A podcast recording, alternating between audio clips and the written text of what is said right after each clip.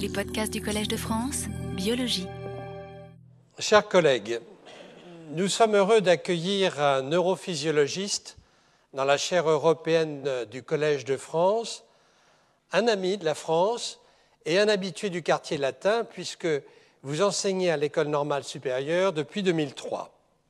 Titulaire de la chaire de neurophysiologie de l'Université catholique de Louvain, vous vous êtes toujours intéressé à comprendre le cerveau humain, à décrypter ses circuits, et vos recherches se sont orientées très tôt sur la vision. Ce qui vous passionne n'est pas tant la réception du message par l'œil et la rétine que le traitement complexe en aval qui est réalisé par le cerveau et qui fait appel à de très nombreuses structures cérébrales. En un mot, votre recherche concerne les sorties du message visuel qui permettent à l'image rétinienne d'être intelligible, interconnectée avec les autres aires d'activité cérébrale, par exemple les aires motrices, et exploitée par l'ensemble du système cérébral qui la reçoit. Vous avez grandement contribué à l'élucidation des différentes aires corticales spécialisées dans le traitement de divers aspects de la vision. Et entre autres, vous poursuivez avec Alain Berthoz, votre présentateur à cette chaire, des recherches sur les bases neurales de la poursuite d'un objet visuel dans l'espace et dans le temps chez le sujet sain. Pour réaliser ces travaux, il est nécessaire d'utiliser des techniques multiples.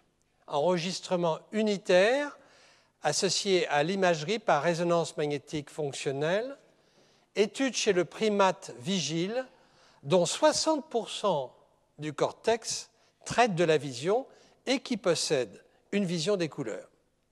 Vous avez montré tout l'intérêt de ce modèle pour la compréhension du fonctionnement du cerveau humain. Intégrer l'ensemble de ces paramètres nécessite une formation d'ingénieur et de mathématicien, ce que vous êtes. Les exploiter pour disséquer les pathologies de la vision requiert une formation de médecin, ce que vous êtes aussi. C'est donc notre chance de vous compter parmi nous aujourd'hui, de vous entendre sur cette vision de la vision que vous avez. Et pour ceux désireux de lire votre leçon inaugurale, j'ajoute qu'elle vient d'être publiée et qu'elle sera disponible, comme dans toutes les bonnes librairies, à la sortie de l'amphithéâtre.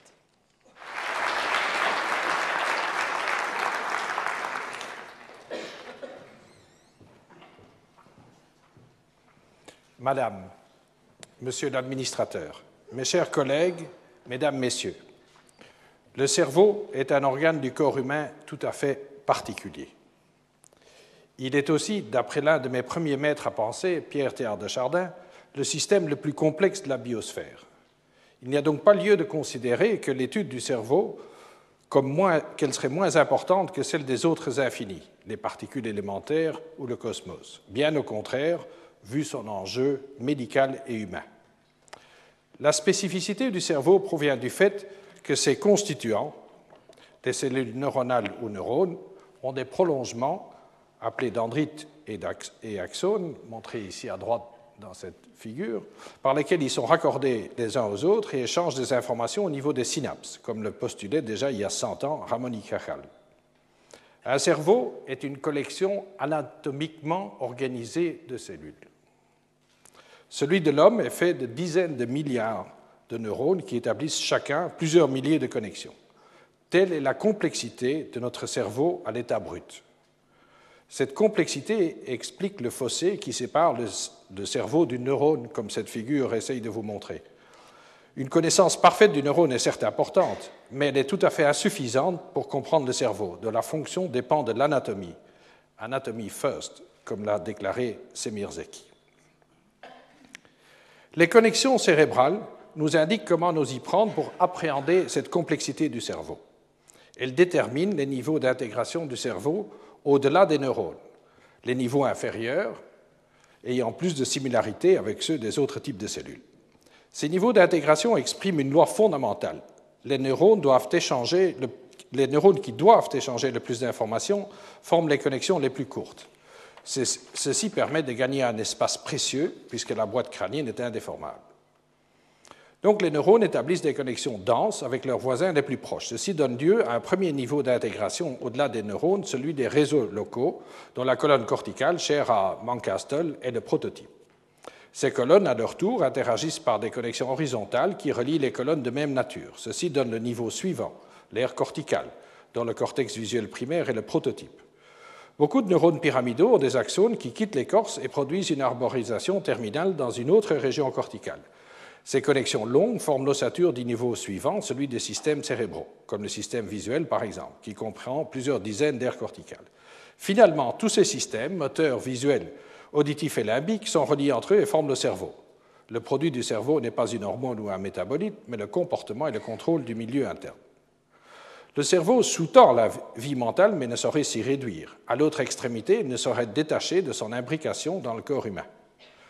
Les niveaux d'intégration montrent que son étude ne saurait se réduire ni à la génétique qui explore le niveau le plus simple, celui du codage des molécules, ni à l'imagerie cérébrale qui ne fait qu'effleurer les niveaux les plus intégrés.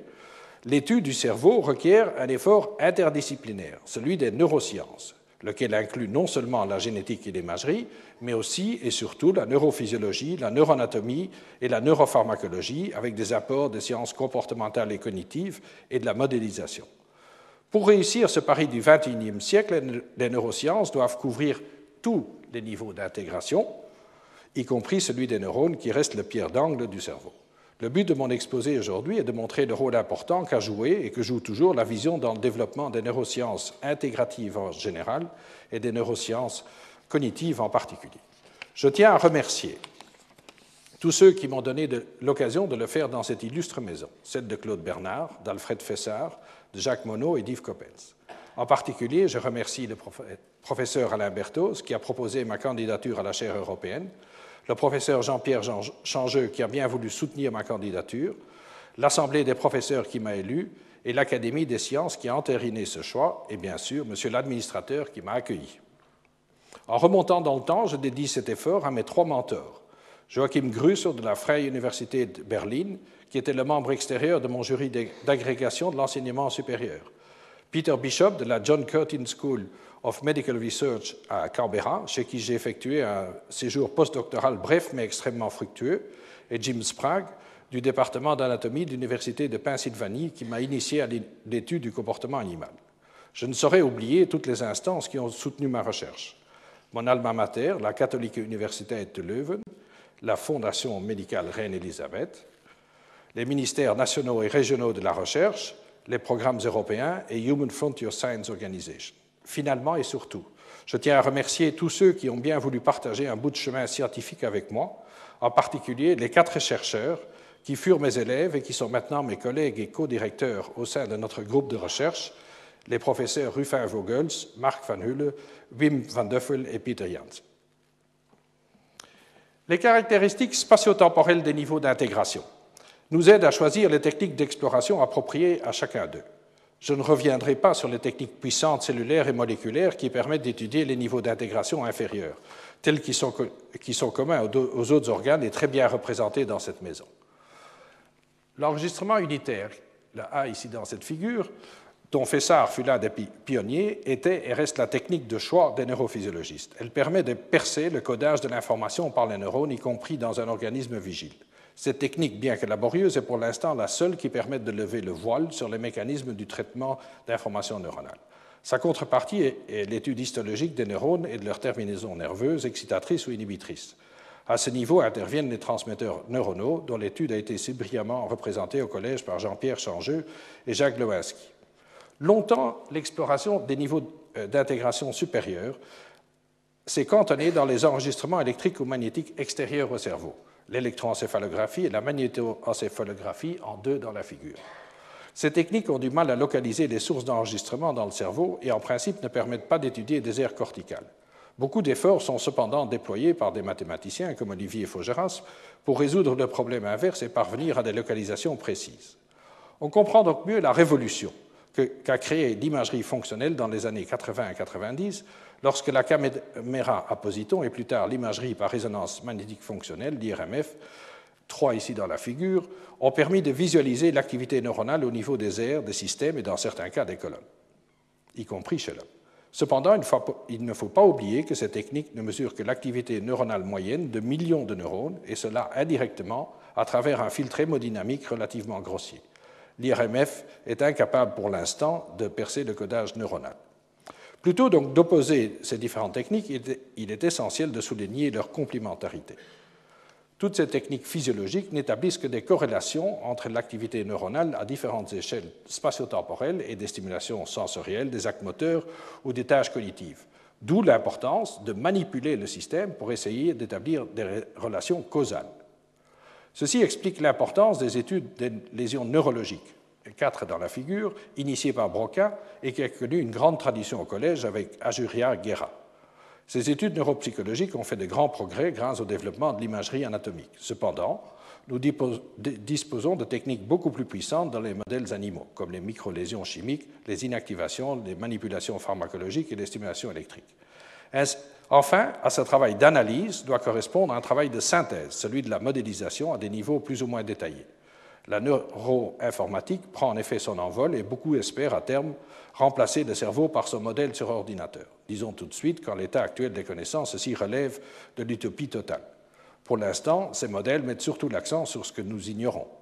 Plus utilement, ils permettent parfois de jeter des ponts au-delà de ces abîmes difficiles d'accès, comme les connexions détaillées d'un neurone in situ. La collaboration étroite entre le modélisateur et l'expérimentateur est ici essentielle comme le démontrent les succès des pères Changeux de Hahn, Frégnac de Stex ou Duhamel Pouget. Donc le neuroscientifique a de grands moyens à sa disposition pour étudier le cerveau humain et ceux de modèles animaux appropriés. Il est presque superflu de rappeler que nous voyons le monde pas avec nos yeux, mais avec notre cerveau. Les yeux sont les organes où se forme l'image du monde extérieur qui est analysée par le cerveau.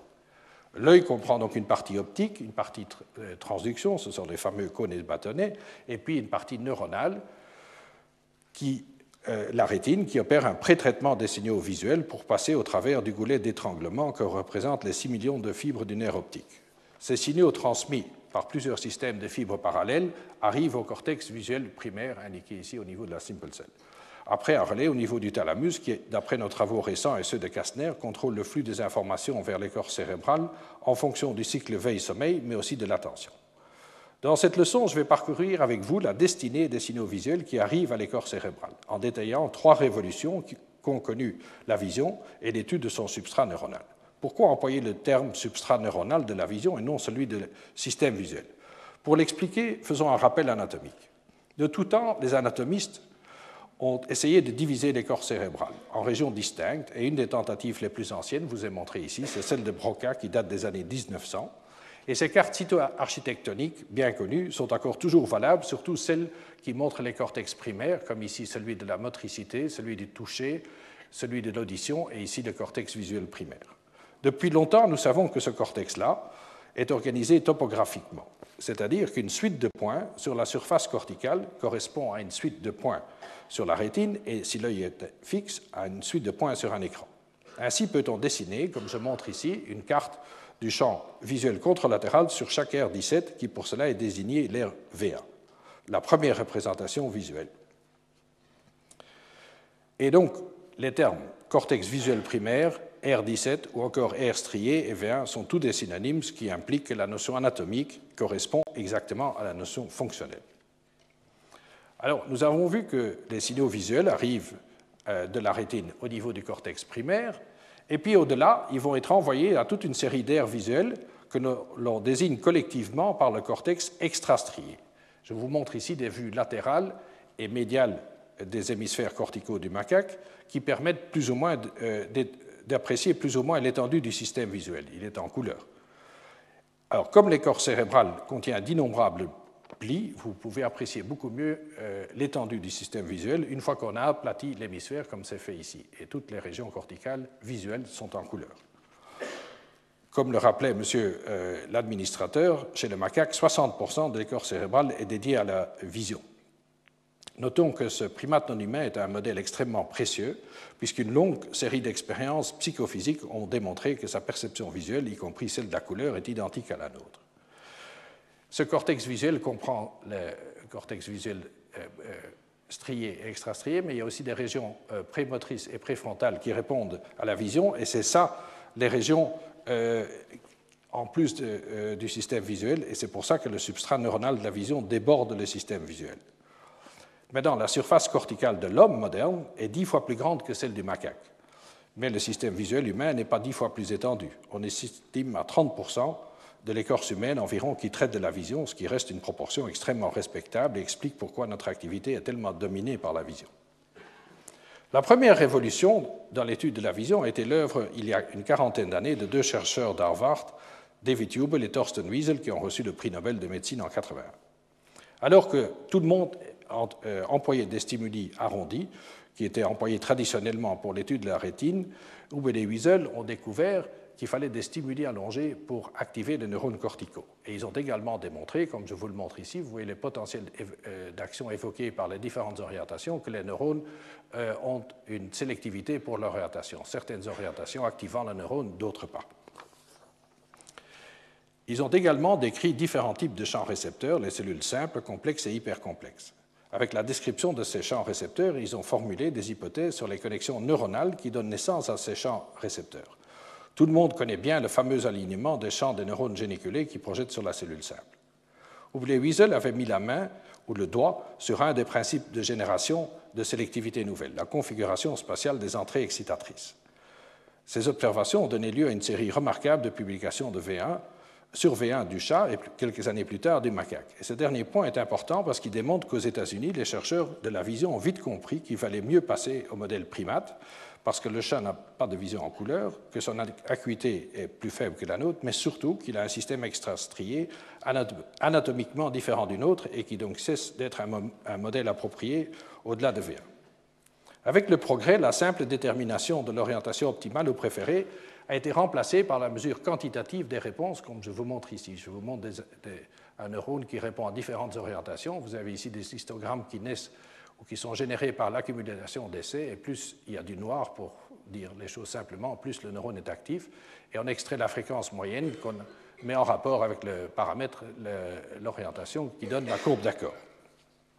La courbe d'accord est la signature de la sélectivité neuronale. Cette sélectivité permet le codage du paramètre parce que différents neurones ont des valeurs euh, préférées différentes, de sorte que la population peut représenter explicitement ce paramètre, c'est-à-dire que sa valeur peut être déduite relativement simplement à partir des activités des neurones. La sélectivité implique que les neurones corticaux ne répondent pas à certaines valeurs de l'orientation, alors que les neurones afférents, ceux de Genouilleux, répondent à toutes les valeurs. Ceci suggère une contribution d'entrée inhibitrice et effectivement le blocage de l'effet du GABA, qui est un inhibiteur, un transmetteur inhibiteur, abolit ou élargit la courbe d'accord, comme l'ont montré une série d'études de Silito, et Freniak. Mais cette courbe d'accord n'est qu'une courbe moyenne. La réponse neuronale varie d'un essai à l'autre. Et cette variabilité, comme je vous le montre ici, de même que la pente de la courbe, euh, détermine la finesse avec laquelle un neurone peut distinguer deux valeurs d'orientation voisine. Avec Ruffin-Vogels, nous avons mesuré ce seuil différentiel neuronal pendant que le singe lui-même faisait une discrimination. les seuils sont indiqués en A. Il varie, euh, le, seuil le plus, le plus bas était de 2 degrés, la moyenne était environ de 10 degrés. En comparant le seuil neuronal avec celui du sujet, puisque le singe faisait en même temps une discrimination qui était de moins d'un degré, nous avons estimé qu'une petite population de neurones, 10 à 100 neurones, suffisait pour rendre compte de la performance du sujet dans cette discrimination fine. Il est intéressant de mentionner qu'initialement, dans un papier qui fit grand bruit, le groupe de Newsom avait estimé qu'un seul neurone suffisait. Suite à une série d'expériences complémentaires, ils ont rejoint notre point de vue estiment eux aussi qu'une petite centaine de neurones moyennement sélectifs suffisent pour expliquer la discrimination grossière de la direction, qui était la tâche qu'eux employaient. Il est également utile, comme je le fais ici, de comparer euh, d'un côté les seuils neuronaux avec des données récentes obtenues en IRMF chez l'homme. En quelque sorte, en utilisant le bruit euh, des réponses IRMF dans V1, des chercheurs sont parvenus à estimer l'orientation des stimulus, mais seulement très grossièrement. Vous voyez que le seuil ici est de 36 degrés, ce qui est nettement supérieur à celui du neurone moyen de V1. Donc on voit qu'il est important d'essayer d'extraire un maximum d'informations à partir du signal de l'IRMF, mais jusqu'à présent, euh, cette technique reste relativement euh, grossière. Depuis ces premiers travaux de Hubel et Wiesel, une série d'autres sélectivités ont été démontrées pour les neurones de V1. Sélectivité pour la direction, de la vitesse du mouvement, pour la fréquence spatiale et temporelle, pour la longueur d'onde et la disparité. Donc tous les paramètres visuels de base sont encodés au niveau de V1. Mais Hubel et Wiesel ne se sont pas arrêtés à la sélectivité corticale. Ils ont aussi élaboré la notion d'organisation colonnaire. Ils avaient remarqué que les neurones voisins ont souvent des propriétés similaires et les ont explorées de façon systématique en faisant des pénétrations, comme je montre ici, presque parallèles à la surface corticale. Ils ont déterminé pour chaque neurone qu'ils ont enregistré l'orientation préférée qui est marquée ici par l'orientation de la ligne, ainsi que la dominance oculaire qui est marquée euh, par l'œil dans lequel est marqué le trait. La dominance oculaire capte la notion qu'il y a une convergence des afférences qui proviennent des deux yeux et qui restent séparées jusqu'au cortex euh, primaire. Les neurones genouillés sont essentiellement monoculaires, donc ce n'est qu'au niveau du cortex que les signaux se rejoignent. La dominance oculaire varie de 1 à 7, euh, c'est une convention qu'ils avaient établie avec des extrêmes pour les neurones monoculaires et des valeurs intermédiaires pour les neurones binoculaires. Ainsi, Hubel et Wiesel ont pu montrer qu'il y avait des variations systématiques aussi bien dans l'orientation préférée que dans la dominance oculaire dans ces pénétrations parallèles à la surface. Par contre, si on fait des pénétrations orthogonales, ces deux paramètres restent constants ou largement. Et ceci définit euh, une organisation colonnaire. Et la force d'Hubel et Wiesel a été de croire en ces observations physiologiques et d'essayer de les vérifier avec des techniques anatomiques qui venaient de voir le jour à ce moment-là le traçage des connexions par le transport axonal et le marquage au cytochrome oxydase et au déoxyglucose. Et ces techniques ont effectivement euh, confirmé l'existence de colonnes de dominance oculaire dans V1, et il est même possible, comme je vous montre ici dans cet exemple, de reconstruire complètement les colonnes oculaires de tout un cortex primaire. Ceci a été fait par Florence et Caz sur base de marquage au cytochrome. Le déoxyglucose, lui, il permet de ou de vérifier qu'il y a effectivement des colonnes à l'orientation dans V1, comme nous avons fait dans une étude récente au déoxyglucose double marqué. Non seulement on a confirmé qu'il y a des colonnes d'orientation dans V1, mais on a euh, montré en plus qu'elles s'étendaient sur toute la profondeur et de plus que leur euh, séparation était différente dans la partie parafovéale que vous avez ici. Il y a une belle séparation entre le rouge et le vert, ce qui veut dire que c'est une pseudo-coloration, donc les colonnes sont bien ségrégées tandis qu'ici, dans la partie plus centrale, il y a plus de jaune, ce qui veut dire qu'elles se chevauchent plus. Et ceci explique une observation qu'on avait faite il y a longtemps avec Kennedy, Martin et Whitridge à Oxford. On avait trouvé qu'il était difficile de voir dans cette partie-là de l'écorce, euh, de voir ces espèces d'alignements d'orientation préférée dont parlait et Wiesel. Et maintenant, une fois qu'on a vu cette euh, donnée anatomique, on comprend pourquoi. Cette étude a également euh, montré qu'il y a des colonnes d'orientation dans V2 et dans V3, mais pas au-delà. Troisième héritage de Hubel et Wiesel, c'est celui de la plasticité visuelle. Ils ont développé un, paradigme, celui de la déprivation monoculaire, et ils ont démontré que cette manipulation modifie les cellules corticales, comme je vous le montre ici. La fermeture d'un œil pendant un mois juste après la naissance produit plus tard une modification radicale de la distribution, de la, dominance oculaire. Normalement, ceci est tout à fait symétrique, mais ici, dans ce cas-ci, c'est complètement dominé par l'œil ouvert. Et la contrepartie anatomique, vous la voyez ici, c'est les colonnes de dominance de l'œil ouvert qui s'étend, en blanc ici, et celui de l'œil fermé, qui est en noir, se rétrécit complètement. Donc, ces données ici ont fermement établi que la fonction et la structure corticale dépendent autant de l'environnement que du bagage génétique. Tous ces changements, en plus, sont fonction de l'âge à laquelle se fait la fermeture. Plus elle est tardive, moins il y a d'effets. Ainsi, on a pu établir la notion d'une euh, période critique pour la dominance oculaire qui, chez le singe, vous le voyez, d'environ 18 mois. Et si on transpose ça à l'homme, en sachant que le développement chez l'homme est quatre fois plus lent, on arrive à une période d'environ 6 ans euh, pour l'homme. Et les conséquences cliniques de ces travaux et de ceux qui les ont suivis sont importantes. Des défauts optiques qui en soi sont bénins peuvent avoir une répercussion tout à fait profonde sur le développement cortical.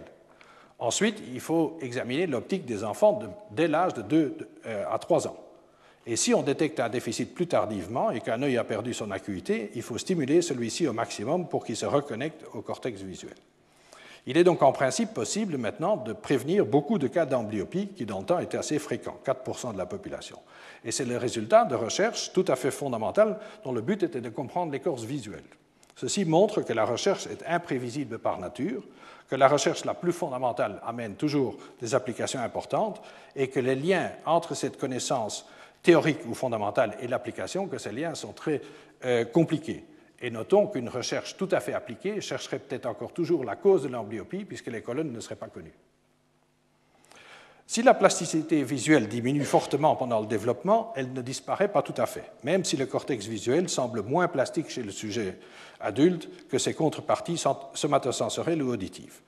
Depuis longtemps, on supposait que l'apprentissage perceptif visuel, comme celui de la discrimination d'orientation, impliquait une plasticité corticale adulte. L'homme, aussi bien que le singe, peut améliorer par entraînement sa discrimination de l'orientation, surtout celle des orientations obliques, comme je vous montre ici pour un, primate. Cette, cette amélioration pardon, est cependant limitée à la position de l'entraînement et à l'orientation de l'entraînement. Vous voyez qu'avec l'entraînement, les seuils diminuent, donc la discrimination s'améliore, mais quand vous testez une autre position, comme ici le, rouge ou le, vert, des positions euh, non entraînées, les seuils remontent, donc la discrimination est moins bonne, également quand on change d'orientation. Donc, c'est des améliorations spécifiques. Et cette spécificité, justement, faisait supposer une origine corticale primaire, parce que les neurones de V1 ont des champs récepteurs restreints et sont sélectifs à l'orientation, comme on l'a vu. Cette hypothèse a mis un certain temps à être confirmée, mais finalement, en enregistrant plus de 1000, plus de neurones dans V1, Scoops, Vogels et moi-même, nous y sommes parvenus. Et le seul effet que nous avons euh, remarqué, il est marqué ici, c'est une augmentation de la pente. Et nous avons vu qu'une pente qui augmente, ça donne une meilleure discrimination. Mais notez que cette amélioration ne se fait qu'au niveau des neurones qui eux-mêmes avaient déjà la, pente la plus élevée, donc les neurones les plus informatifs pour la tâche qui sont en fait ceux-là qui sont ici. Leur euh, optimum est ici et leur pente est la plus pentue au niveau euh, de l'orientation qui est entraînée. Ce résultat que nous avions obtenu dans V1 a été mis en doute par après par d'autres études dans des aires voisines. Mais nous avons pu le confirmer en enregistrant un autre millier de neurones dans une des aires suivantes, l'aire V4, qui reçoit indirectement par V2, qui reçoit de V1. Et nous y avons retrouvé exactement le même résultat. Vous voyez ici l'augmentation des pentes, de nouveau des, neurones qui avaient la pente la plus élevée. Et donc, il nous a, euh, mais en fait, le résultat est plus net dans V4 que dans V1, et il ne fallait pas normaliser les courbes pour voir l'effet. En tout, il nous aura euh, fallu plus de six ans de travail, mais nous avons, je crois, établi un principe de plasticité très important. C'est que ce n'est pas tous les neurones actifs qui se modifient, comme le postulait Epp, mais seulement ceux qui sont les plus informatifs dans la tâche.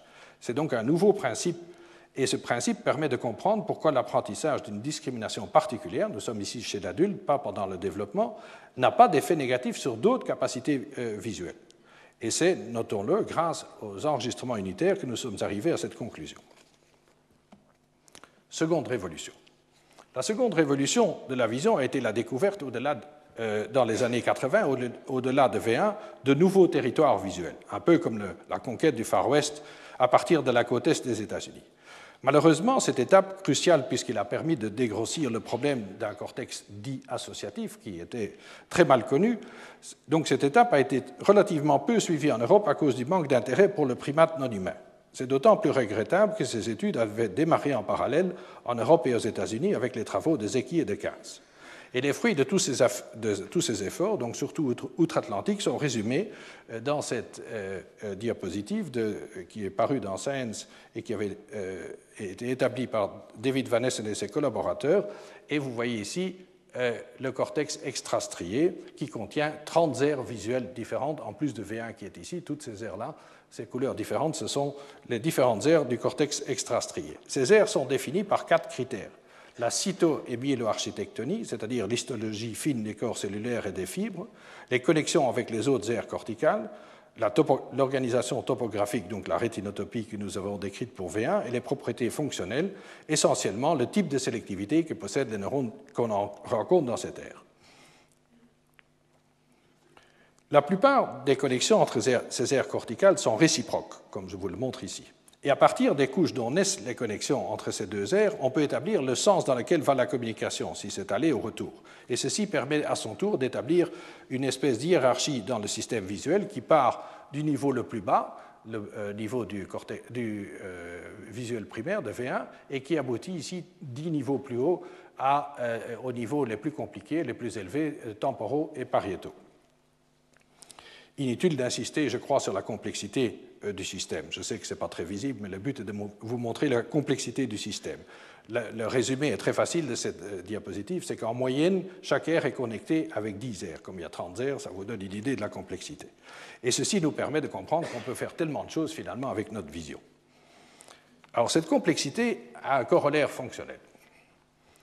C'est-à-dire, et d'ailleurs c'est David Van Essen qui avait lancé cette idée, c'est la nature dynamique du système, qui s'adapte à chaque instant aux besoins du sujet. C'est-à-dire que ce système est parcouru différemment d'après la tâche que le sujet doit accomplir. Une série d'expériences euh, parallèles chez l'homme et chez le primate non humain nous ont permis de démontrer ce principe euh, de la dépendance de la tâche dans les deux espèces. Chez l'homme, nous avons comparé quatre tâches à effectuer pendant euh, qu'on fixait un point dans l'écran pour éviter les mouvements oculaires, pour une stimulation constante, qui est la présentation d'un réseau ou bien le sujet devait rester passif, ou bien il devait détecter le stimulus, juger son orientation, ou bien juger de la similitude de l'orientation de deux réseaux qui se suivaient.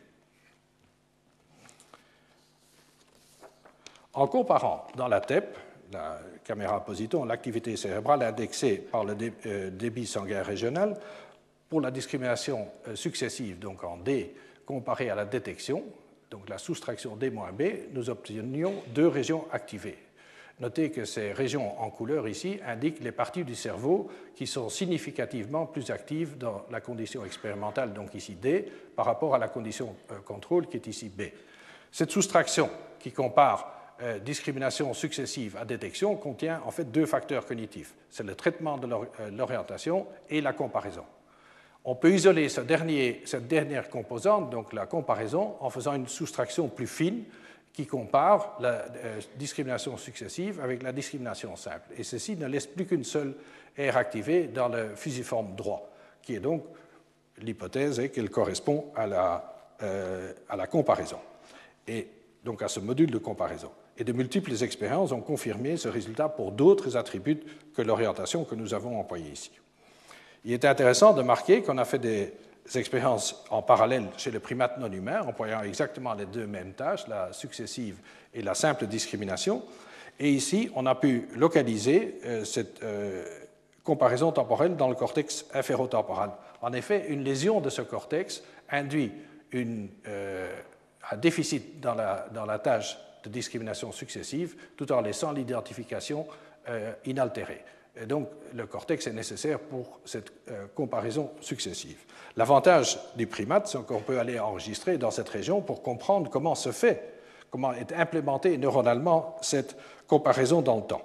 Et en fait, ça se fait de façon très simple. Les neurones sont sélectifs à l'orientation, mais cette sélectivité diffère fortement pour les trois stimuli qui sont dans la tâche. Il y a des neurones qui sont sélectifs pour l'orientation du premier stimulus, même dans l'intervalle entre les deux stimuli. Il y a d'autres neurones qui sont sélectifs pour l'orientation du second stimulus quand il est le même que le premier, ou bien il y a une troisième sorte de neurones qui sont sélectifs pour l'orientation, mais cette fois-ci pour le second stimulus quand il est différent du premier. Et donc, les neurones encodent séparément l'orientation des trois types de stimuli. Ainsi, le cerveau s'y prend de la façon la plus simple qui soit. Il encode simplement toutes les possibilités une stratégie qui a été retrouvée également dans le cortex préfrontal pour des tâches beaucoup plus compliquées. Donc le cortex fusiforme de l'homme contient un module cognitif de comparaison et par le biais des travaux chez le primate non humain, nous pouvons émettre des hypothèses précises sur son implémentation neuronale. Des études ultérieures d'imagerie ont montré que ce module chez l'homme est spécifique pour les durées courtes. Il s'agit donc de mémoire à court terme distincte de la mémoire de travail. Ceci correspond d'ailleurs à une des propriétés de ces neurones, c'est que leur activité de délai ne correspond qu'au dernier stimulus. Notons qu'il s'agit d'un module cognitif qui est mobilisé dans des tâches de comparaison explicites. Ça diffère donc d'un mécanisme passif par lequel un stimulus qui se répète évoque moins de réponses la seconde fois. Ça, nous y reviendrons plus tard. Il y a un second principe de fonctionnement du système visuel et de sa partie extrastriée, c'est qu'il est organisé en deux grands pans, dont M. Berthoz, dans sa leçon inaugurale, vous avez déjà parlé, l'un dorsal occipito pariétal et un autre ventral occipito-temporal. Les fonctions sont assez euh, différentes et elles ont été revues plusieurs fois. Actuellement, on admet que la voie dorsale sert au contrôle visuel des différents types de motricité et la voie ventrale au traitement des objets visuels, y compris les vivants, et leurs actions en vue de leur identification ou de catégorisation. Ces deux grandes fonctions, identification et catégorisation d'un côté et contrôle visuel de l'activité motrice, supposent des traitements différents dans ces deux voies, et donc aussi des opérations cognitives différentes. Une belle démonstration en a été fournie dans une étude TEP où nous avons montré que pour une même présentation successive de réseaux orientés, le traitement se fait soit dorsalement, ici en 3, quand le sujet, pour l'aspect euh, quantitatif, quand le sujet doit juger si la différence est grande ou petite, ou bien que pour les mêmes stimulus, le traitement se fait ici ventralement dans la région fusiforme que nous connaissons déjà, pour l'aspect qualitatif, quand le sujet doit juger simplement est-ce qu'il y a différence, oui ou non. Ces deux principes de fonctionnement du cortex extrastrié, l'organisation en voie dorsale et ventrale, et la dépendance de la tâche, ne nous renseignent que très peu sur le traitement effectué par cette machinerie neuronale complexe qu'est l'extrastrié. En général, on accepte que les attributs simples, comme l'orientation d'un stimulus statique ou la direction du mouvement, sont codés au niveau de V1 et que l'extrastrié crée à partir de ces signaux de V1 de nouvelles sélectivités pour des attributs plus complexes. Certaines de ces sélectivités peuvent être attribuées à une organisation plus complexe du champ récepteur. Par exemple, le champ récepteur, qui normalement est excitateur, peut être entouré dans certains neurones par un pourtour antagoniste. Ce pourtour est en général silencieux, il en soi n'évoque pas de réponse, mais par contre, il réduit la, réponse évoquée à partir du centre. Et donc la façon classique de l'évoquer, c'est d'établir une courbe euh, taille-réponse, comme je vous montre ici pour un neurone DMT qui est stimulé avec euh, ce qu'on appelle un random dot pattern, c'est-à-dire des, points lumineux distribués au hasard et qui sont en mouvement. D'abord, on, teste différentes directions pour établir la direction préférée que vous voyez ici. Ensuite, on teste différentes positions pour euh, localiser le champ récepteur et son point le plus sensible, son centre, si vous voulez. Et puis, on manipule la, taille du stimulus, c'est-à-dire le diamètre ici des, champs euh, aléatoires en mouvement. Et comme vous voyez, dans ce neurone, la réponse diminue avec la taille du stimulus. Et ça, c'est l'indication. C'est l'indication qu'il y a effectivement un pourtour antagonistique. Alors, le mot même de pourtour antagonistique implique que cette région entoure complètement le euh, champ récepteur classique, le champ excitateur. Et pendant des années, tout le monde a admis cela. Un jour, on a été vérifié. Et on a employé pour cela la technique de la double stimulation visuelle que Peter Bishop avait jadis introduite pour étudier les régions inhibitrices du champ. Nous avons employé deux tests qui sont marqués ici de double stimulation. Vous voyez un stimulus au centre et un stimulus périphérique. Et les deux donnent à peu près les mêmes résultats. Et ce n'est que dans un quart des neurones MT que le pourtour, effectivement, euh, euh, entoure complètement le champ excitateur. Dans les autres cas, il n'y a qu'une seule région euh, suppressive d'un côté, ou bien il y a deux régions symétriques de part et d'autre du champ excitateur. Et je vous montre ici l'exemple où le pourtour, en fait, se réduit à une seule région asymétrique qui est localisée à côté du centre excitateur qui avait été mis en, en évidence ici. Donc le centre est ici et une seule région excitatrice, euh, inhibitrice d'un côté.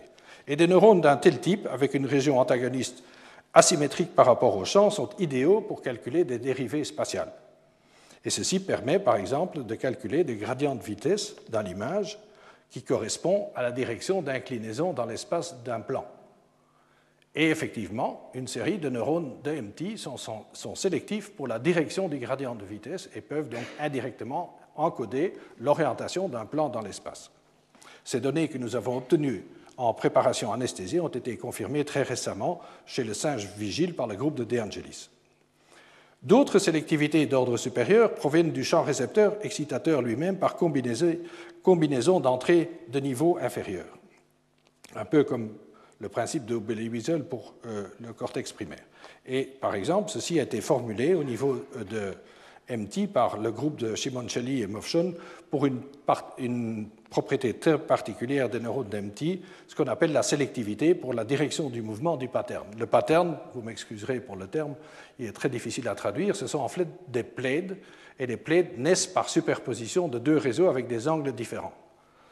Tous les neurones d'MT n'ont pas cette sélectivité pour la direction du pattern, il y en a une série tout comme tous ceux de V1 qui sont de ce type-ci et qui sont en fait sélectifs pour la direction seulement de la composante. Ils peuvent extraire qu'une composante du vecteur vitesse. Par contre, ceux qui sont sélectifs pour la direction du pattern, qui sont ici, ceux-là, ils peuvent extraire le vecteur complet de vitesse. Donc, ceux-là, ils font une mesure euh, correcte. Et vous voyez ici le modèle que Rust et collaborateurs ont généré pour expliquer cette propriété, qui est en fait une linéarité enchâssée entre deux non-linéarités. La première non-linéarité est en fait au niveau de V1, puis vous avez la linéarité, c'est la combinaison des entrées positives et négatives, et puis une euh, seconde non-linéarité dans les neurones euh, d'Empty.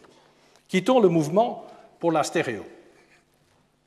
La propriété de base de la stéréo, c'est la disparité, la sélectivité à la disparité déjà présente dans V1 je vous l'ai dit, et ça veut dire que la réponse neuronale dépend en fait de la différence de position relative sur la rétine des images dans les deux yeux.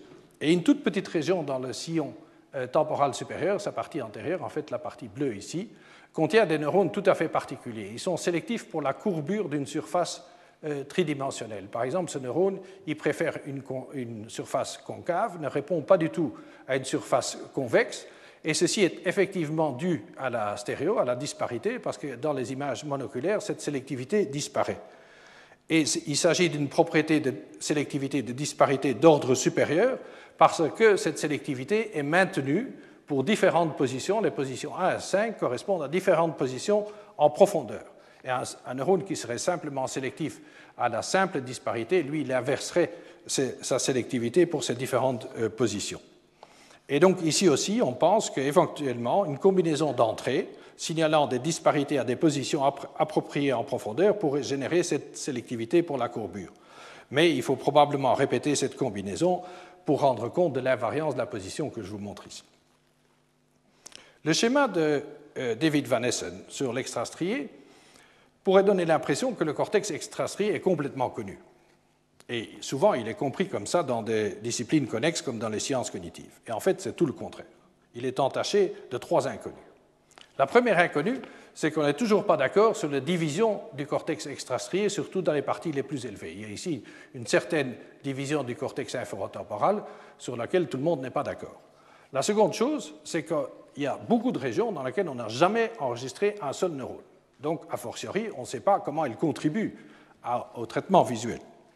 Mais même des aires dans lesquelles on a souvent enregistré, qu'on soi-disant on connaît bien du point de vue physiologique, on ne sait toujours pas très bien quel rôle elles jouent dans la perception et dans le traitement visuel en général. Prenons un exemple extrêmement connu, c'est celui de l'RMT. L'RMT, à l'origine, c'était la région, ou en tout cas une des régions, du traitement du mouvement. Et pourtant, maintenant, on sait que les neurones d'MT répondent à des stimuli dans lesquels nous, on ne voit pas de, mouvement. Par exemple, un scintillement, le flicker, ou encore euh, un, mouvement un peu compliqué, composé d'un mouvement local euh, sur lequel se superpose un mouvement global, dans lequel nous, on voit que le mouvement global. En plus, les neurones d'MT ont d'autres sélectivités. Ils, sont sélectifs pour la disparité. De Angelis a, a suggéré qu'MT intervient dans la discrimination grossière de la profondeur. Je vous ai montré, moi, que les neurones d'MT sont sélectifs pour les gradients de vitesse. Et des études par lésion de Anderson ont montré qu'MT intervient effectivement dans la perception de la forme tridimensionnelle extraite du mouvement. Ajoutons que ce schéma est celui du, primate, non celui de l'homme, qui, qui est vraiment celui qui nous intéresse. Donc ça veut dire que la vision a encore beaucoup de travail et qu'au fond, à ce moment-ci, la vision n'occupe plus dans le champ des neurosciences la, la place de pointe, si vous voulez, qu'elle occupait il y a 20 ans. Et à mon avis, cette stagnation relative résulte de deux facteurs.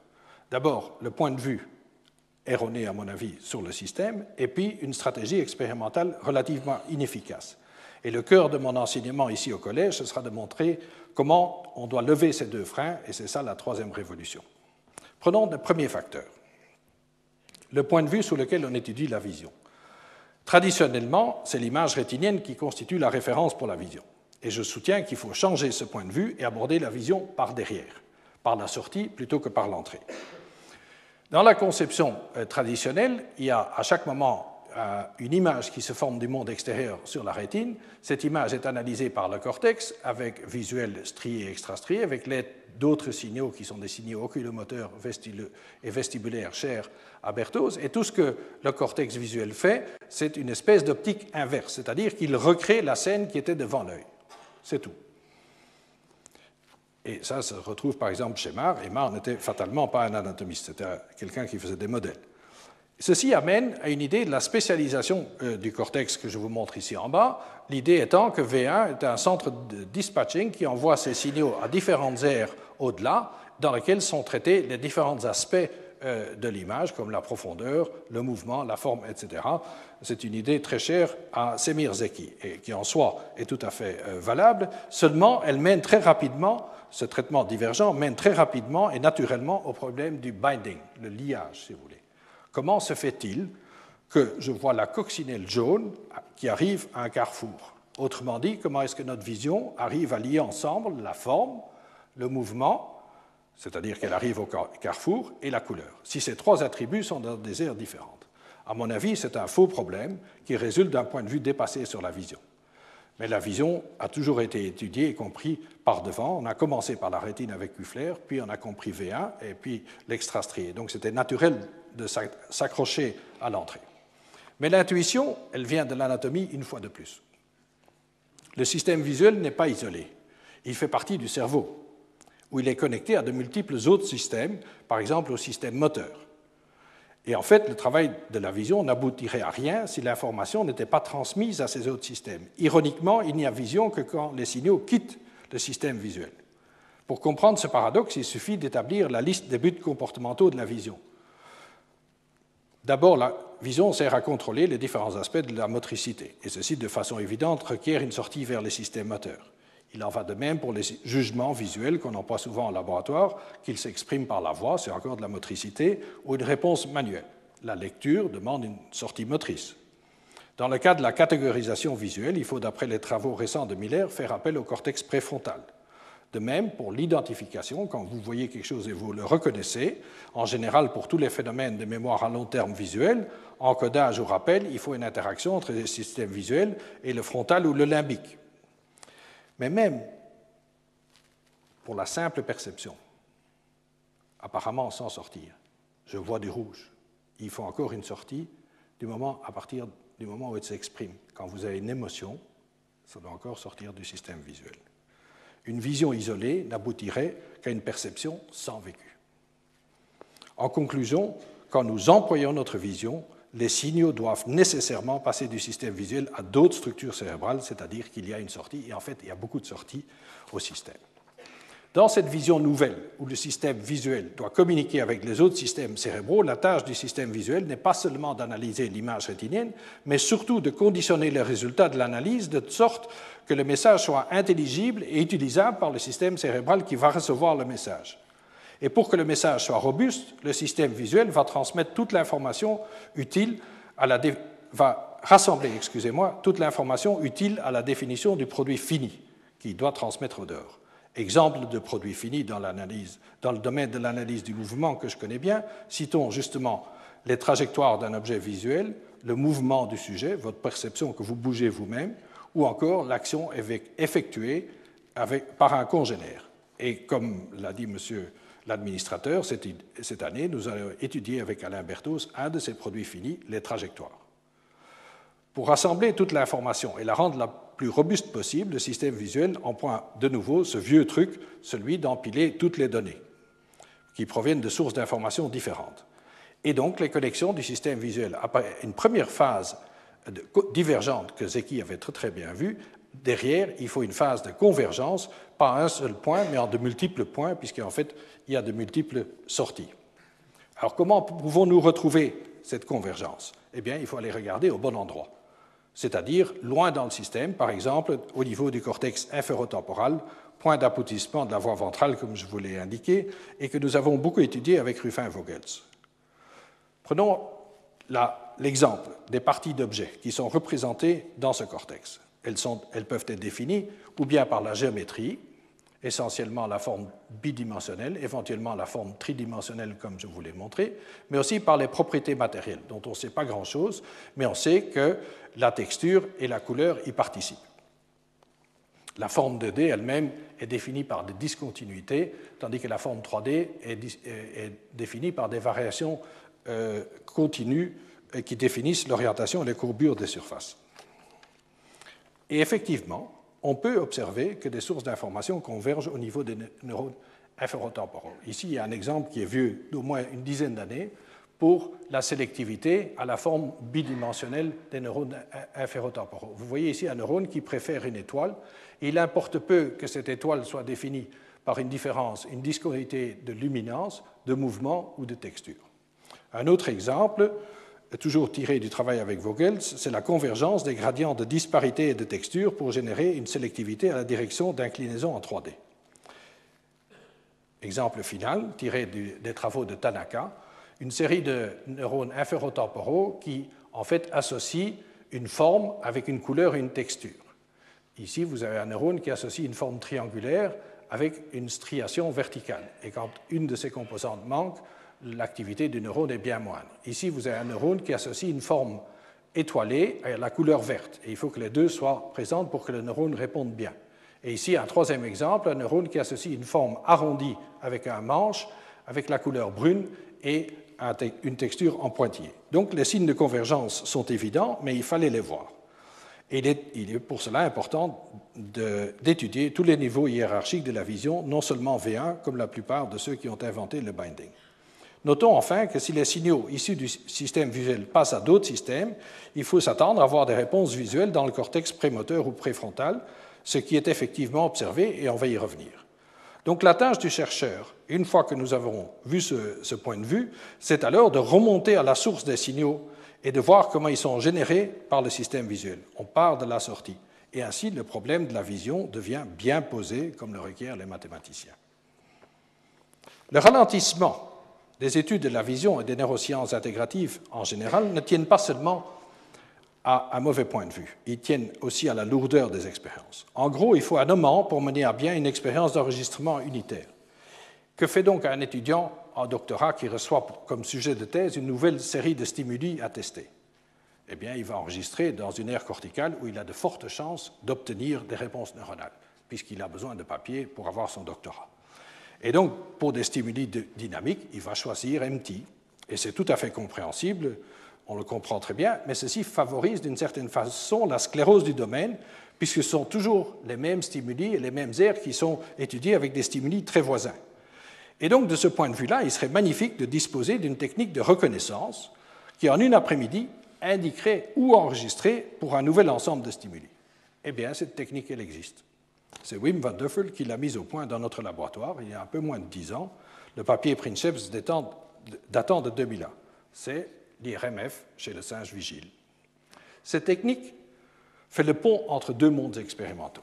D'un côté, vous avez les enregistrements unitaires et en général toutes les études invasives chez le, euh, primate euh, non humain vigile, qui est le modèle d'excellence pour les fonctions cognitives et les fonctions euh, visuelles supérieures. Et de l'autre côté, d'imagerie fonctionnelle humaine, dont Stanislas Dehaene nous a beaucoup parlé dans sa leçon initiale, ou inaugurale. Pardon. Et ces deux domaines ont besoin l'un de l'autre. Des études chez les primates non humains pourraient être généralisées à l'homme, parce que sinon elles seraient de peu d'importance, et celles d'imagerie humaine, comme l'avait d'ailleurs souligné Dehaene dans sa leçon, pour compléter et comprendre, comprendre les signaux. En effet, vu sa résolution spatiale limitée, l'IRMF enregistre indirectement l'activité de millions de neurones et il est difficile de savoir comment se fait le traitement neuronal à l'endroit d'une activation. Je vous ai montré des activations, mais ça ne vous dit pas ce qui se passe à cet endroit. Par contre, les enregistrements unitaires, cela permet justement d'élucider les opérations neuronales. Établir un monde directement entre ces deux types d'études est extrêmement difficile parce qu'il y avait deux problèmes qui se posaient, c'est de savoir si les régions où on avait, les deux signaux étaient effectivement des régions homologues, ça, ça passe encore, mais surtout de savoir quelle est la signature en IRMF d'une propriété neuronale donnée. Grâce à l'introduction de l'IRMF chez le singe vigile, chacune de ces deux questions maintenant peut être abordée relativement facilement. Et celle-ci permet à son tour d'établir un lien entre les propriétés neuronales qu'on étudie ici avec les activations qu'on obtient chez l'homme. Comment ça fonctionne? Eh bien, a posteriori, la technique a l'avantage d'être simple. Plutôt que d'investir dans des aimants verticaux très, euh, très chers, on a simplement entraîné, parce qu'en fait ceci a été fait quand notre crédit était quasiment à zéro, on a entraîné des singes à s'accroupir dans une boîte de contraintes qui, elle, se glissait dans un aimant horizontal tout à fait standard. Le singe est tout à fait libre de ses mouvements, mais il est entraîné à ne pas bouger et à fixer un point sur l'écran qui est devant lui. Et en fait, on vérifie qu'effectivement, on enregistre les mouvements oculaires, donc on sait qu'il fixe bien. Le singe peut répondre en poussant sa main en avant ou en faisant une saccade et il reçoit une récompense sous forme de liquide. L'autre astuce, c'est d'avoir opté pour un produit de contraste. Ce sont des particules d'oxyde de fer. À l'origine, c'était le million qui venait de Boston. Plus récemment, c'est le cinérème qui est mis gracieusement à notre disposition par une société française. Ce produit de contraste a un triple bénéfice. D'abord, il multiplie le signal par un facteur 5. En biologie, c'est assez rare. Et donc l'aimant de 1,5 Tesla devient l'équivalent d'un aimant de 7 Tesla, mais sans les tracasseries. Vous voyez ici le rapport des signaux en bolt et en millions dans le même euh, sujet. Deuxièmement, le signal magnétique naît dans les artérioles de la couche 4 plutôt que dans les vénules de la surface du cortex et donne une bien meilleure localisation du signal de résonance magnétique que le bolt traditionnel. Vous voyez ça ici en D, où je compare les deux méthodes, le bolt ici et le million ici, pour la même soustraction sur les mêmes coupes du même sujet. Et vous voyez que vous avez une localisation bien plus précise qu'ici et que vous n'avez pas euh, euh, d'invasion des vaisseaux que vous voyez ici. C'est restreint vraiment au cortex. Dernier avantage, le contraste étant plus fort dans les images fonctionnelles, l'appareillage des images fonctionnelles et des images anatomiques, c'est un détail technique, mais malheureusement la technique est importante, ça augmente donc ça améliore cet appareillage et ça augmente la capacité de localisation. Et donc on a un magnifique signal qui est plus précis que le bolt utilisé en imagerie humaine. Ces techniques, on l'a employé d'emblée pour visualiser les régions corticales impliquées dans l'extraction de la forme tridimensionnelle à partir du mouvement. Et on a montré au singe exactement le clip que je vous montre ici, c'est-à-dire des lignes connectées qui, par leur rotation, produisent la perception d'un objet 3D, comme vous voyez ici, et on le compare à la condition que vous avez au début, c'est-à-dire les mêmes lignes en translation qui donnent une perception de lignes situées beaucoup plus dans un seul plan. Donc on part 3D à 2D. Les régions activées par ce contraste, dans les deux espèces, on peut les comparer ici sur les hémisphères aplatis, ici du primate et ici euh, de l'humain. Et vous voyez qu'il y a des similitudes. L'activation de MT et de V2 et V3 que vous trouvez ici en triangle, vous la retrouvez le même triangle chez l'homme, ici V2, V3 ici, et MT ici. Donc vous voyez exactement la même chose dans les deux espèces. Par contre, vous voyez que chez l'homme, il y a des activations pariétales et une activation de V3A entourée ici en mauve que vous ne voyez pas du tout chez le singe. Et cela, on l'avait attribué au fait que l'homme manipule des objets et surtout des outils avec ses mains, idée et dans laquelle, quand on manipule, évidemment, il y, a, des signaux de 3D à partir du mouvement. Et cette idée a reçu un apport euh, expérimental direct d'études en TEP de Stott et Chaminade qui sont parues cette année. La similitude d'activation d'MT dans les deux espèces, donc vous voyez l'activation ici et là, suggère que les opérations neuronales ayant trait à l'extraction de la forme 3D du mouvement sont très similaires dans les deux espèces. Et je vous rappelle qu'on avait déjà montré qu'ici, chez le singe, on sait ce qui se passe. On sait qu'il y a ces neurones qui sont sélectifs pour les gradients de vitesse, et donc on peut extrapoler et, croire, suggérer très fortement que chez l'homme, il y a exactement la même chose. Donc on peut établir un lien direct entre les propriétés qu'on a mesurées chez le primate et l'activation qu'on voit ici chez l'homme. À première vue, ça a l'air simple. il y a des exemples où ce n'est pas aussi simple que ça, et en fait où des erreurs ou des mauvaises associations ont été faites. Par exemple, les fameux neurones miroirs qui ont été découvertes à Parme par l'équipe de Rizzolatti. Ils sont enregistrés dans une aire euh, prémotrice qui est l'aire euh, F5, et ces neurones répondent à la fois quand le singe lui-même fait un acte, par exemple quand il prend un objet, et quand le singe ne bouge pas, mais voit l'expérimentateur faire le même geste, le même acte. Donc ce sont des neurones visuomoteurs, et c'est un exemple de réponse visuelle en dehors du système visuel dont je vous ai parlé. Ces neurones miroirs ont, généré énormément d'enthousiasme expérimental et on a évidemment essayé immédiatement de les retrouver par imagerie chez l'homme. Et le stimulus qu'on a employé chez l'homme d'habitude, c'est ici euh, euh, une main isolée qui fait l'action avec un bout d'avant-bras. Et quand on fait la soustraction euh, action moins le contrôle statique, vous voyez ici les activations typiques qu'on trouve chez l'homme. Vous voyez du prémoteur, vous voyez du pariétal et de l'occipito temporal. Et ça, c'est très classique. Il y a beaucoup d'auteurs qui l'ont retrouvé. Quelle n'a pas été notre stupeur quand on a vu que dans la région où avait été enregistré le neurone miroir, c'est-à-dire dans la région F5C, dans l'IRMF singe, il n'y avait pas de réponse à cette vidéo main isolée. Ici, il n'y a pas de réponse à l'action. Mais il y a une réponse à condition qu'on montre la même action, mais exécutée par un, sujet qu'on voit, euh, l'acteur est entièrement visible. Alors, il y a une activation de ces neurones, pas pour la main isolée. Mais ça, ça ne doit pas nous étonner parce que c'est exactement ce qui se faisait à Parme. Tout euh, l'expérimentateur était visible. Notons qu'il y a une autre partie d'F5, F5A, qui, elle, réagit aux deux types de vidéos. Et donc, probablement, ce qu'on a mesuré chez l'homme correspond à cette aire-ci et pas à l'aire où avaient été enregistrés initialement les neurones miroirs. Et donc, vous voyez l'importance de euh, l'imagerie chez le primate non humain. Et en fait, elle suggère qu'il y a deux systèmes miroirs. Et on pense maintenant qu'il y a un système miroir pour l'action quand on la relate à l'objet et un autre système miroir quand on relate l'action à l'acteur. Et on est en train de tracer ces deux euh, euh, circuits, aussi bien chez l'homme que chez le singe, et en fait, on donne énormément de travail aux physiologistes à part. Grâce à l'IRMF chez le singe vigile et à la comparaison systématique avec l'IRMF humaine, nous pouvons aborder beaucoup mieux les problèmes d'homologie entre aires corticales dans les deux espèces.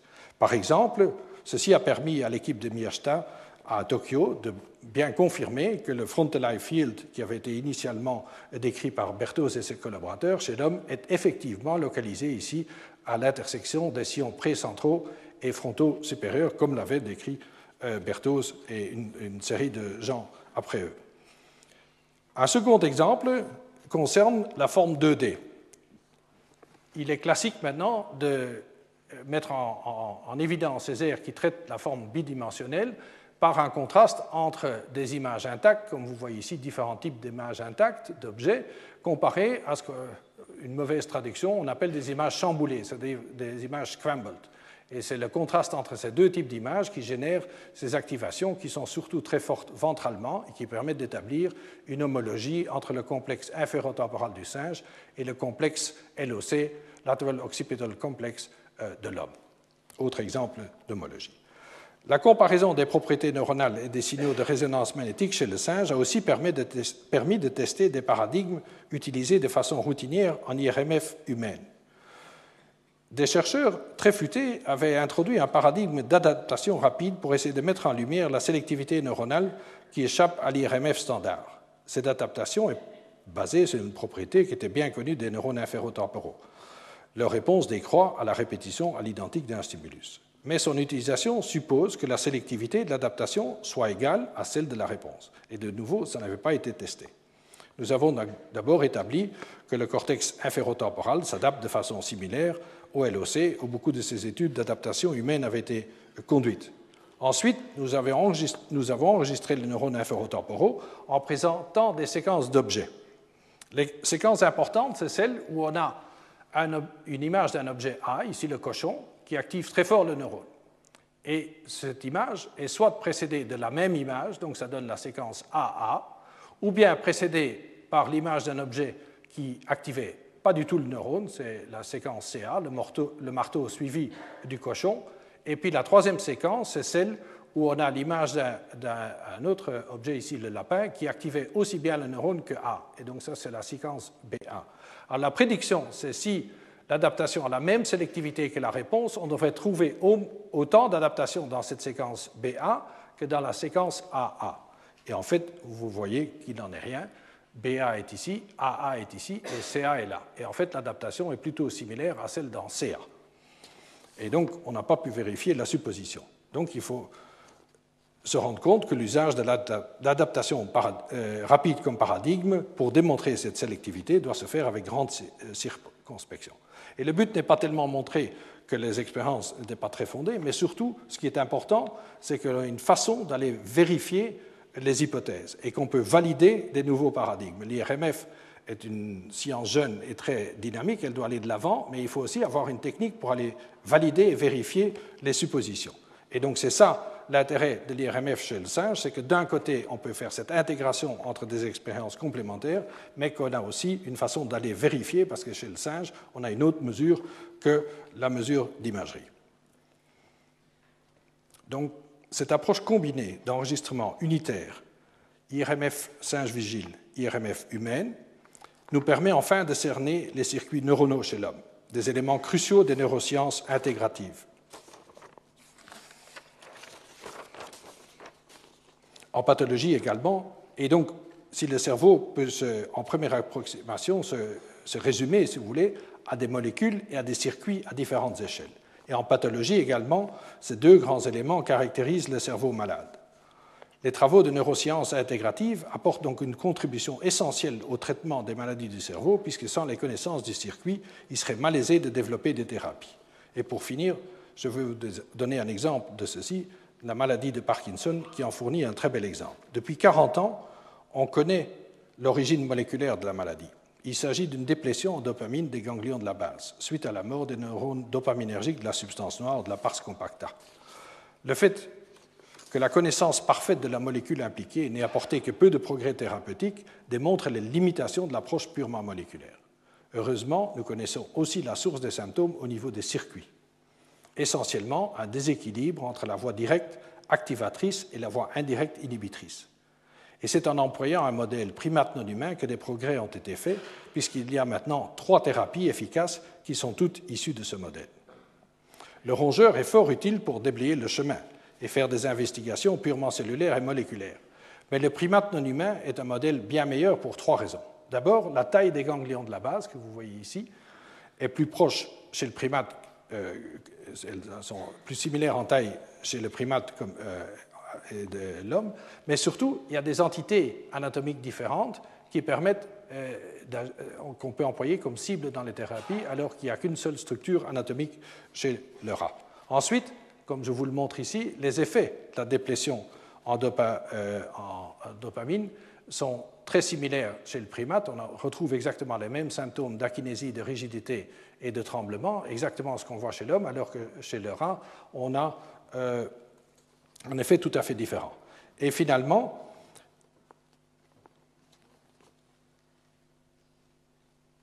voilà, l'innervation euh, dopaminergique est homogène, ici, c'est montré ici, euh, euh, chez le rat, alors qu'elle est inhomogène chez les primates comme chez nous. Et donc, après lésion de la substance noire, la distribution des déplétions en dopamine chez les primates est une copie parfaite de celle qu'il y a chez l'homme. Et donc, il est possible de faire des mises au point de thérapie chez le primate qui s'appliquent directement à l'homme. Par exemple, la thérapie par stimulation électrique du noyau sous-thalamique interfère avec la voie indirecte qui est justement hyperactive dans le cas du Parkinson. Et cette nouvelle euh, euh, thérapie remplace celle plus ancienne de la lésion de cette structure, euh, qui était basée sur le même principe, mais qui était moins flexible. Toujours sur le même circuit, il y a d'autres essais de stimulation électrique, de thérapie de stimulation électrique qui sont à l'essai, celle du cortex moteur et celle du globus pallidus interne. Finalement, les thérapies géniques ou cellulaires utilisent la topographie de la déplétion typique des primates. Donc nous avons ici une illustration parfaite de l'importance de la connaissance des circuits cérébraux chez le primate non humain. Et voilà ma conclusion. La triade qui allie l'IRMF chez l'homme, chez le singe vigile et les enregistrements unitaires, en mettant à nu les circuits cérébraux, ouvre d'immenses perspectives, non seulement pour les neurosciences cognitives, mais aussi pour le développement de nouvelles thérapies pour le cerveau endommagé. Pour faire écho aux paroles de Jean-Pierre Changeux lors de sa dernière leçon, le cerveau peut enfin être abordé de manière frontale. Vu la vocation d'excellence du Collège de France, il paraît naturel que cette voie royale soit explorée dans cette institution fondée par François Ier. Je vous remercie de votre attention.